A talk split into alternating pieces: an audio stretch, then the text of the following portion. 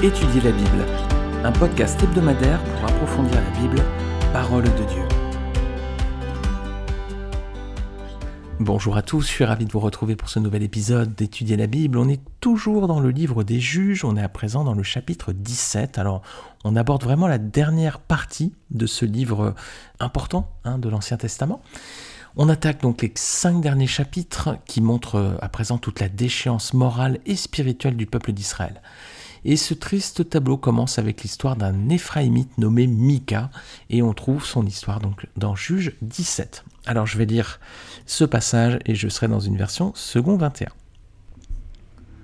Il y avait un homme de la région montagneuse d'Éphraïm appelé Mika, qui dit à sa mère Les 1100 pièces d'argent qu'on t'a prises et pour lesquelles tu as proféré des malédictions même à mes oreilles, eh bien cet argent est entre mes mains, c'est moi qui l'avais pris.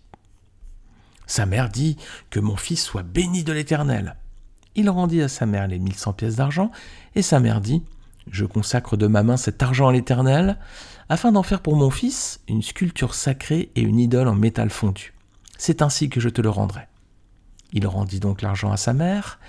Elle prit deux cents pièces d'argent et les donna au fondeur, qui en fit une sculpture sacrée et une idole en métal fondu. On les plaça dans la maison de Mika. Ce Mika eut ainsi un lieu de culte. Il fit un éphode et des théraphimes, et il établit pour lui l'un de ses fils dans la fonction de prêtre. À cette époque-là, il n'y avait pas de roi en Israël, chacun faisait ce qui lui semblait bon.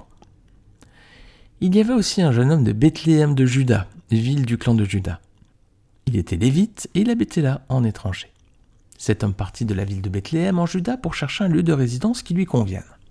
En cours de route, il arriva à la maison de Mika dans la région montagneuse d'Éphraïm. Mika lui demanda D'où viens-tu? Il répondit Je suis lévite, de Bethléem en Juda, et je voyage pour chercher un lieu de résidence qui me convienne. Mika lui proposa Reste avec moi, tu me serviras de père et de prêtre, et je te donnerai dix pièces d'argent par an, les vêtements dont tu as besoin, ainsi que la nourriture. Le lévite entra chez Mika. Il se décida ainsi à rester chez cet homme, qui le considéra comme un de ses fils. Mika établit le lévite dans ses fonctions, et ce jeune homme lui servit de prêtre et resta chez lui. Mika dit alors Maintenant, je sais que l'Éternel me fera du bien, puisque j'ai ce Lévite pour prêtre. Alors, personnage de Mika, donc Mika, ce prénom signifie qui est comme Dieu. Ah, bon, bah, on va voir justement au fil du texte hein, qu'il n'a euh, aucun trait de commun avec le Seigneur. Hein. Alors, déjà, cette personne, ce Mika, avait volé l'argent de sa mère. C'est dire déjà la, déchéance morale d'Israël à cette époque. Hein. Et puis en plus, c'est pas une petite somme, c'est 1100 pièces d'argent. Alors petit détail, c'est la même somme qui était proposée par les Philistins à Delilah pour leur livrer Samson. Vous pouvez relire Juge 16, verset 5. C'est la même somme, c'est 1100 pièces d'argent. Alors cet homme donc a volé sa mère, et pas une petite somme, 1100 hein, pièces. Et bien donc il avoue, hein, il avoue son larcin. Et quelle est sa réaction, la réaction de sa mère, verset 2 Qu'est-ce qu'elle fait? Est-ce qu'elle va le sermonner de l'avoir volé? Pourquoi tu m'as fait ça, mon fils? Non, elle le bénit. Voilà, comportement étrange. C'est dire là encore la déchéance morale d'Israël à cette époque. Au lieu de le réprimander, elle le bénit. Alors ce qu'on voit dans ce texte, c'est que voilà, euh, Michael lui a dit euh, euh, tu avais proféré des malédictions avec à cause de cette somme d'argent, voilà, et maintenant elle bénit. Alors elle maudit et elle bénit. Et eh bien voilà ce que dit Jacques, chapitre 3, verset 9 à 10, à propos de l'organe qui s'appelle la langue.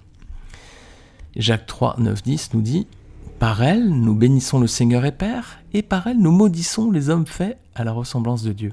De la même bouche sortent la bénédiction et la malédiction. Mes frères, il ne devrait pas en être ainsi.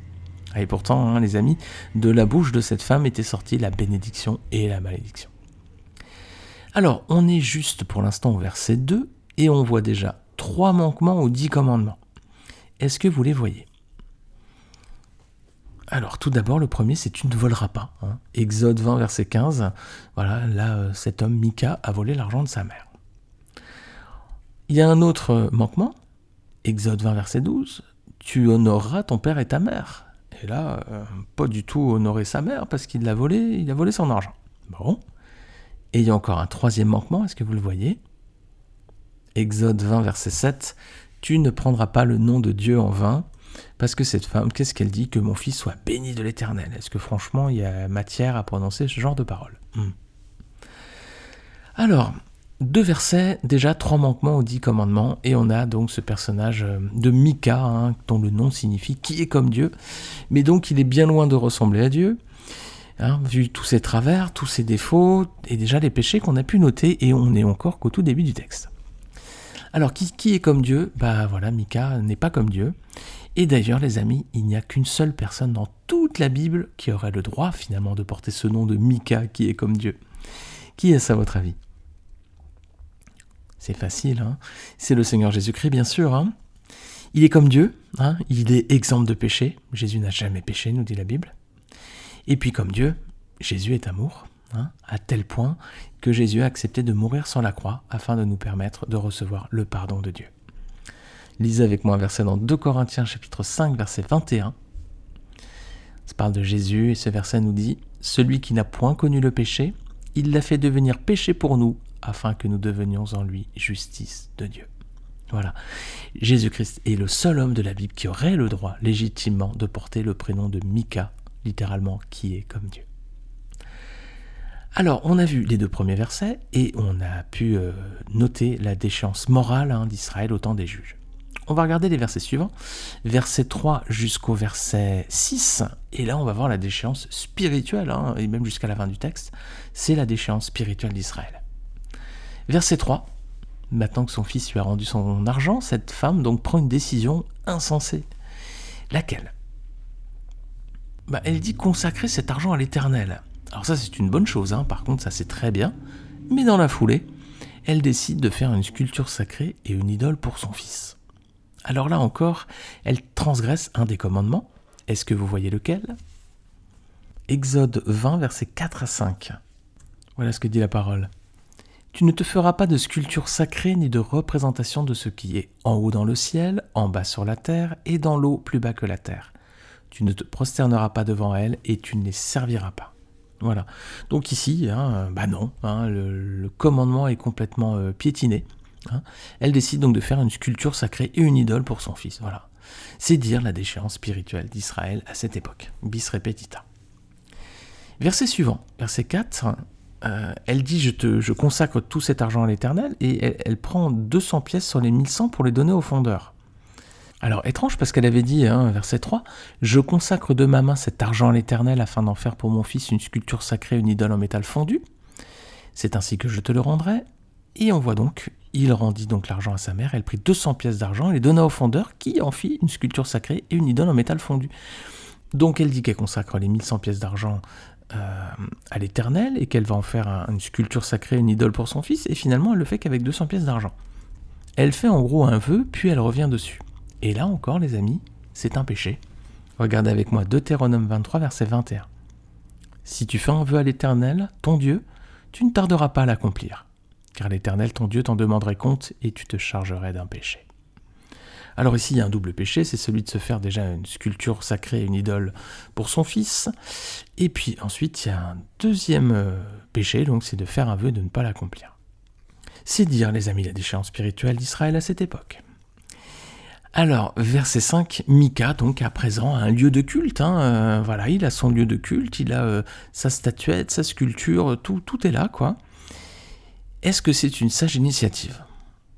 Non, parce que le Seigneur avait demandé non pas de l'adorer voilà, avec chacun un lieu de culte personnel, mais le Seigneur avait demandé de l'adorer en un endroit, un seul, et c'était l'endroit qu'il avait lui-même choisi. Regardez, Deutéronome 12, versets 4 à 14. Alors au début du, chapitre, donc Moïse donne des directives. Hein. il dit voilà, quand vous rentrerez dans le pays promis, vous, vous détruirez tous ces endroits euh, d'idolâtrie hein, des peuples qui occupent le territoire. Et il dit voilà, verset 4, ce n'est pas ainsi que vous agirez envers l'Éternel votre Dieu. Au contraire, c'est à l'endroit que l'Éternel votre Dieu choisira parmi toutes vos tribus pour y placer son nom, pour y habiter, que vous le chercherez et que vous vous rendrez. C'est là que vous présenterez vos holocaustes, vos sacrifices, vos dîmes, vos prélèvements, vos offrandes faites en l'accomplissement d'un vœu, vos offrandes volontaires et les premiers de votre gros et de votre petit bétail. C'est là que vous mangerez devant l'Éternel votre Dieu, et qu'avec vos familles vous ferez servir à votre joie tous les biens par lesquels l'Éternel votre Dieu vous aura béni. Vous n'agirez donc pas comme nous le faisons maintenant ici. Chacun y fait ce qui lui semble bon, parce que vous n'êtes pas encore arrivé dans le lieu de repos et l'héritage que l'Éternel votre Dieu vous donne. Mais vous allez passer le Jourdain, et vous habiterez dans le pays dont l'Éternel votre Dieu vous accordera la possession. Il vous donnera du repos après vous avoir délivré de tous vos ennemis qui vous entourent et vous vous établirez en sécurité. Alors, il y aura un endroit que l'Éternel votre Dieu choisira pour y faire résider son nom. C'est là que vous présenterez tout ce que je vous ordonne. Vos holocaustes, vos sacrifices, vos dîmes, vos prélèvements et tout ce que vous aurez choisi d'offrir à l'Éternel pour accomplir vos vœux. C'est là que vous vous réjouirez devant l'Éternel votre Dieu, vous, vos fils et vos filles, vos esclaves et vos servantes, ainsi que le Lévite qui habitera dans ta ville. En effet, il n'a ni part ni héritage avec vous. Veille bien ne pas offrir tes holocaustes dans tous les endroits que tu verras. Au contraire, c'est à l'endroit que l'Éternel choisira dans le territoire de l'une de tes tribus que tu offriras tes holocaustes, et c'est là que tu feras tout ce que je t'ordonne. Alors, le Seigneur, vous voyez, il avait dit, voilà, je choisirai un lieu, et c'est là où vous me rendrez un, c'est là où vous m'adorerez. Et ce lieu, à l'époque du livre des juges, le centre spirituel de la nation se situait à Silo. Hein. c'est là où il y avait la tente de la rencontre. Josué 18, verset 1. Toute l'assemblée des Israélites se réunit à Silo et ils y installèrent la tente de la rencontre. Le pays leur était soumis. Donc Mika, lui, fait son petit truc à la maison, mais c'est pas du tout ce que le Seigneur avait demandé. Hein. Donc là, il, fait clairement fausse route, hein. il est complètement à côté de la plaque, on va dire. Le Seigneur avait dit m'adorez dans un endroit que je choisirai, et donc c'était à Silo, et puis lui fait ça euh, dans sa maison. Alors il va encore un peu plus loin, il va se faire également un éphode, hein, alors que l'éphode c'était hum, partie du vêtement des prêtres, et c'était réservé donc aux lévites.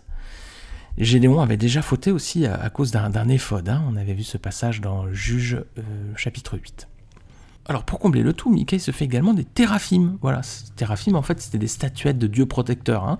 C'était le, petit dieu personnel et les, statues qu'ils avaient à la maison. Alors ça c'était une pratique des peuples idolâtres euh, de la région. Hein.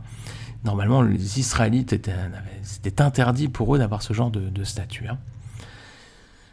Alors Mika il fait tout mal et en plus pour finir bah, il établit pour lui l'un de ses fils dans la fonction de prêtre alors qu'ils ne sont pas lévites et que la prêtrise était réservée aux descendants d'Aaron. Alors Mika, il a tout faux sur le plan spirituel dans cette histoire, donc là on navigue clairement en pleine idolâtrie, en pleine désobéissance à la volonté divine. Euh, d'ailleurs, c'est le verset suivant qui résume parfaitement cette situation, verset 6. À cette époque-là, il n'y avait point de roi en Israël, chacun faisait ce qui lui semblait bon. C'est la première fois que cette mention est dans le livre des juges, ça va apparaître ensuite à trois autres reprises Juge 17, verset 6, donc on vient de le lire. Ensuite, c'est Juge 18, verset 1, Juge 19, verset 1 et Juge 21, verset 25. Si la parole insiste autant, c'est bien pour montrer dans quel état spirituel et moral était le peuple de Dieu à ce moment-là de son histoire. Alors vous allez voir qu'on va s'enfoncer encore un peu plus au fur et à mesure des versets et des chapitres. Et là déjà, verset suivant, 7 à 9, il y a un nouveau personnage qui apparaît, c'est un lévite qui habitait Bethléem. Alors ça suscite déjà plusieurs questions. Verset 7. Pourquoi est-ce qu'il habitait Bethléem, qui n'était pas une ville de Lévites? Il était dans une ville étrangère finalement. Les Lévites avaient leur propre ville. Ah, on avait vu ça lorsqu'on avait étudié Josué 21. Donc déjà, pourquoi il n'habitait pas dans une ville de Lévites? Ensuite, verset 8, il cherche une autre ville pour s'installer. Bon, on se dit peut-être qu'il doit aller dans une ville des Lévites, mais rien ne le stipule ici. Et verset 9, quand on voit ces critères, c'est obscur. C'est, je cherche une résidence qui me convienne. Bon. En tout cas, ces critères, ils ont l'air plutôt matériels, parce que quand Mika va faire son offre, bah, il va répondre sans hésiter. Hein. Alors justement, c'est la suite, versets 10 à 12. Mika se propose de l'employer en tant que prêtre. Il lui propose le gîte, le couvert, un salaire et des vêtements. Quel est l'intérêt de Mika d'avoir un prêtre pour lui? Est-ce que l'Éternel a déjà demandé ça au peuple d'Israël, que chacun ait son prêtre? Non. Du tout. Encore une fois, Mika fait fausse route. Hein. c'est ça, ça se rajoute à la longue liste des erreurs de Mika. Alors, quel est l'intérêt pour Mika d'avoir un prêtre pour lui? Bah, en fait, on a la réponse au verset d'après. Maintenant, je sais que l'Éternel me fera du bien, puisque j'ai ce Lévite pour prêtre. Ah, voilà, on a la, on a la réponse ici. En réalité, Mika, cherchait quoi? Bah, Il cherchait la bénédiction de Dieu, les amis. Alors à présent, bah, il pense qu'il va l'obtenir parce que pour lui, il a fait ce que le Seigneur attend de lui. Il a un éphode, il a des théraphim, il a un lieu de culte personnel, il a un prêtre rien que pour lui. Cet homme a l'air tellement spirituel que inévitablement le Seigneur va le bénir. Hein. C'est logique, si on regarde ça d'un point de vue humain. un homme qui semble tellement zélé pour les choses spirituelles, il est en communion avec Dieu, le Seigneur va bénir, évidemment. Eh ben non, pas du tout les amis, c'est mal connaître le Dieu de la Bible, parce que tout ça, ça importe peu aux yeux de Dieu, ça compte pour rien. Regardez 1 Samuel chapitre 15 verset 22. N'oubliez pas que Micah, il a fait tout ce que le Seigneur ne lui a pas demandé, donc c'est clairement de la désobéissance. Et dans 1 Samuel 15 22, nous lisons donc que l'Éternel trouve-t-il du plaisir dans les holocaustes et les sacrifices, comme dans l'obéissance à la voix de l'Éternel? Voici, l'obéissance vaut mieux que les sacrifices, et l'observation de sa parole vaut mieux que la graisse des béliers. Alors les amis, Michael a tout faux. Hein. en plus d'être désobéissant, il est menteur, voleur, idolâtre. Il fallait pas qu'il s'étonne hein, si le Seigneur ne le bénissait pas. Alors qu'est-ce qu'il aurait dû faire plutôt Mika s'il voulait être béni par Dieu? Eh bien voilà ce qu'il aurait dû faire. Psaume 24, versets 3 à 6. Qui pourra monter à la montagne de l'Éternel? Qui pourra se tenir dans son lieu saint? Celui qui a les mains innocentes et le cœur pur, celui qui ne se livre pas au mensonge et qui ne fait pas de serment trompeur. Il obtiendra la bénédiction de l'Éternel, la justice du Dieu de son salut. Telle est la génération de ceux qui te cherchent, qui aspirent après toi, Dieu de Jacob. Voilà les amis ce qu'il aurait dû faire pour obtenir la bénédiction de l'Éternel. Il ne faut pas suivre la méthode Mika, hein, qui est une vie euh, en apparence très spirituelle, mais qui contourne complètement la parole de Dieu. Non, au contraire, c'est une vie avec un cœur pur, des mains innocentes, des vies exemptes de mensonges et de serments trompeurs. Alors c'est une bonne leçon à retenir pour nous aussi les amis, hein, que le Seigneur nous garde de ce faux pas, que le Seigneur nous garde aussi d'un tel égarement. Amen. Amen. Alors les amis, merci d'avoir suivi cette étude biblique. Je vous rappelle que le texte de cette étude est disponible sur le site étudierlabible.fr.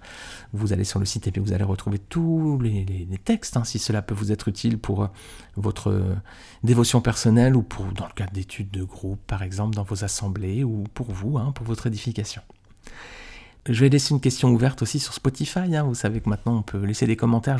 Je vais laisser une question ouverte donc pour que vous puissiez partager euh, ce que vous pensez de, ce chapitre et de ce personnage donc de Mika et de cette déchéance morale et spirituelle d'Israël à cette époque.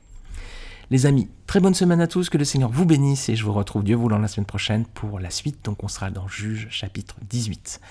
Que le Seigneur vous bénisse. À très vite.